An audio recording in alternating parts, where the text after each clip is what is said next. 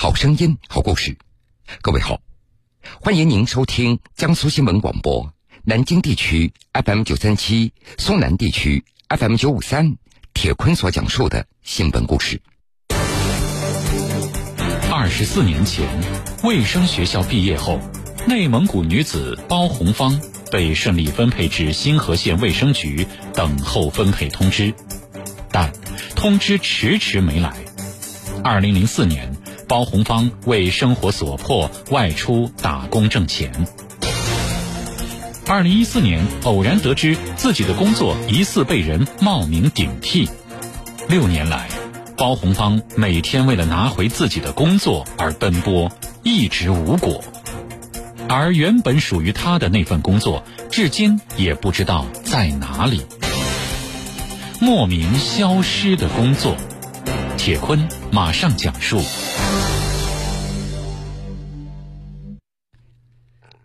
这个故事还要从二十四年前说起。一九九六年，内蒙古乌兰察布新河县城关镇村民包红芳从鄂尔多斯伊克昭盟卫生学校毕业。那一年他二十二岁，攻读的是妇幼专业。在那个就业包分配的年代，虽然是中专，但是卫校也算是一个抢手的学历。毕业之后，包红芳在学校拿到派遣证以后，到新河县劳动人事局报道。他从时任局长那里得知自己被分配到了新河县卫生局，也就是现在的县卫健委，让他回家以后等候通知上班。毕业、工作，一切看起来都是那么的顺理成章。但是三天、十天、一个月过去了。包红芳一直没有接到关于上班的任何形式的通知，因为当年家里没有固定电话，也没有手机，这个通知是邮寄还是下发文件，包红芳她并不清楚，所以她只能靠自己盯着。最初，她每隔一二十天就到县卫生局询问一下，但是每次去问都让她等。包红芳也纳闷了。当时周围和他同届的同学都已经分配完毕了，为什么自己还没有收到通知呢？他又到了卫生局和人事局来询问，对方说，档案是到系统了，不知道分到哪个单位上班，如果有分配，肯定会有通知的。再说了，分配不了的也不是包红芳一个人。就这样，在家里等了很多年，包红芳也没有等来上班的通知。他本能的以为自己并不幸运，再加上家里条件一般，二零零四年为生活所迫，包红芳选择到北京打工。从打工挣钱到如今在张家口开药店，包红芳成了家，有了孩子。但是每年回老家，他至少要去当地人社、卫健和信访等部门询问两三次，但是仍然没有结果。直到二零一四年一次偶然的机会，包红芳查阅了自己的档案，他发现自己竟然被人事部门分配到了县卫生局下属的乡镇卫生院工作了。那么，包红芳他是怎么查阅到自己的档案呢？原来，二零一四年县里发了一个通知，安排之前没有分配的学生全部分配。在得知这个消息以后，包红芳他立即从北京赶了回来。他看到，在卫生院里面张贴了一张大红纸，上面估计大概有四五十号人。包红芳他从上到下看了一遍，竟然没有找到自己的名字。这怎么可能呢？当时包红芳就去找了卫生局，但是却被告知安排工作的名单当中没有他，甚至连档案都没有了。起初，包红芳也没有怀疑这其中有问题。但是去卫生局的办公室，他突然听到有人说了一句：“你就是包红芳啊，你不是去上班了吗？”这个时候他才觉得不对劲儿。后来卫生局又让他到人事局问一下，也被告知档案丢失了，无从查证。直到这个时候，包红芳的心里犯了嘀咕。在中专老师的建议下。第二天，他就去了乌兰察布市人事局，找到了当年的派遣报到手续。在拿到手续以后，包红芳又立即赶回到新河县人事局。奇怪的是，人事部门又称档案找到了，不到五分钟就把档案拿了出来。包红芳的档案显示，一九九七年，包红芳被分配到县卫生局下属的乡镇卫生院。二零零零年还有工资定级定了二级，并且工资也明确了基本工资和津贴。我没有上班，这何来的工资定级呢？对此，包红芳也非常疑惑。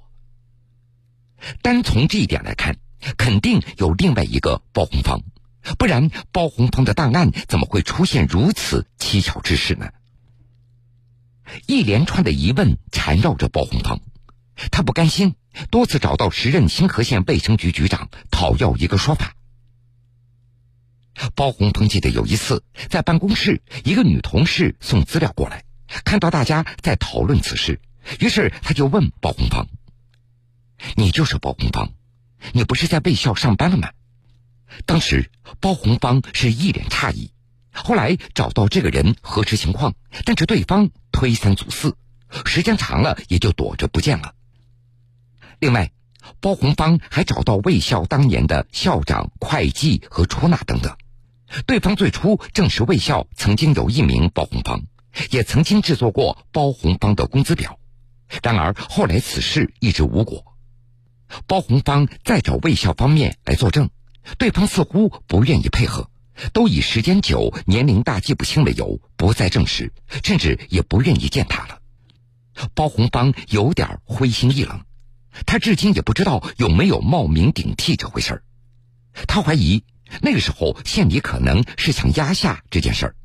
因为时任县长曾经答应给他分配，说因为要研究，最快一个月，最慢需要半年，最后也不了了之。总之以太忙为借口，等了半年，县长换届选举之后，又把包红芳推到了信访办，也就不管了。记者在包红芳提供的新河县人社局信访处理意见书上看到。新河县人社局于二零一九年七月二十六号曾有回复称，经核查人社局文书档案，包红芳已于一九九七年七月二十四日被分配到卫生局下属乡镇卫生院工作，且在二零零零年五月十七日办理了转正定级。而对于包红芳没有收到卫生局工作通知的情况，人社部门让他咨询一下新河县卫健委，也就是说。包红芳自己查到的情况，新河县人社局认定是属实的，但是在行政复议书当中，新河县卫健委的答复是：二零零七年卫校被撤销以前，职工名单当中没有包红芳，也没有找到有顶替包红芳的人员出现的记录。对此，包红芳他也揣测了一下，有没有一种可能性呢？那就是在卫校被撤销的时候。顶替自己的人已经通过工作调动，又改回了自己的真实身份了。二十四年前，卫生学校毕业后，内蒙古女子包红芳被顺利分配至新河县卫生局等候分配通知，但通知迟迟没来。二零零四年，包红芳为生活所迫外出打工挣钱。二零一四年，偶然得知自己的工作疑似被人冒名顶替。六年来，包红芳每天为了拿回自己的工作而奔波，一直无果。而原本属于他的那份工作，至今也不知道在哪里。莫名消失的工作，铁坤继续讲述。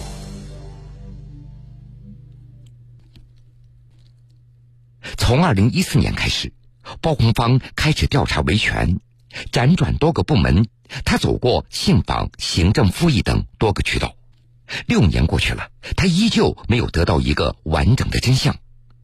官方也只是告诉他并没有顶替。至于当初到底为什么搞错了，责任在谁，如何补偿，自始至终都没有一个交代。倒不是说这些部门不作为。比如，像县人社局就核查了人社局文书档案，告知了包红芳分配以后的具体事由。但是对于他没有收到卫生局工作通知的情况，人社部门让他咨询县卫健委。县卫健委也认可了包红芳曾经被分配到卫生局，后来调到卫校的事实，但是又表示，县卫校于二零零八年撤销以后，所有人员调到新河县卫生局培训中心工作。在媒体报道以后，新河县卫健委的一位负责人也表示，对于二零零零年转正定级是否存在冒名顶替一事，自己也并不清楚。也就是说。现在是一堆疑点，但是没有人来解开疑团。而原本属于包红芳的那一份工作，至今也不知道在哪里。的确，作为历史遗留问题，此事时隔多年一直没有得到解决，是接管单位工作失误，还是存在更为恶劣的操纵顶替呢？我们也无从得知了。当年的卫生局现在成了卫健委。经办的人员可能是换了一茬又一茬，包红芳被工作的卫校也早就不存在了，调查起来的确有些难度。记者也不否认新河县所讲述的是实际情况，但是新河县有关部门怎么不根据包红芳当年已经被分配到乡镇卫生院，以及一九九七年分配和二零零零年的转正定级的文件等这样的线索进行查证呢？档案在，介绍信、派遣证、分配的文件都在。基于这些线索进行追查，按理说不至于成为悬案。还有，转正定级总要由所在单位盖章，也要由当时的单位负责人签字吧。因此，找到当时的负责人，弄清楚转正定级的到底是哪一个包红方，应该也不算是一件难事儿。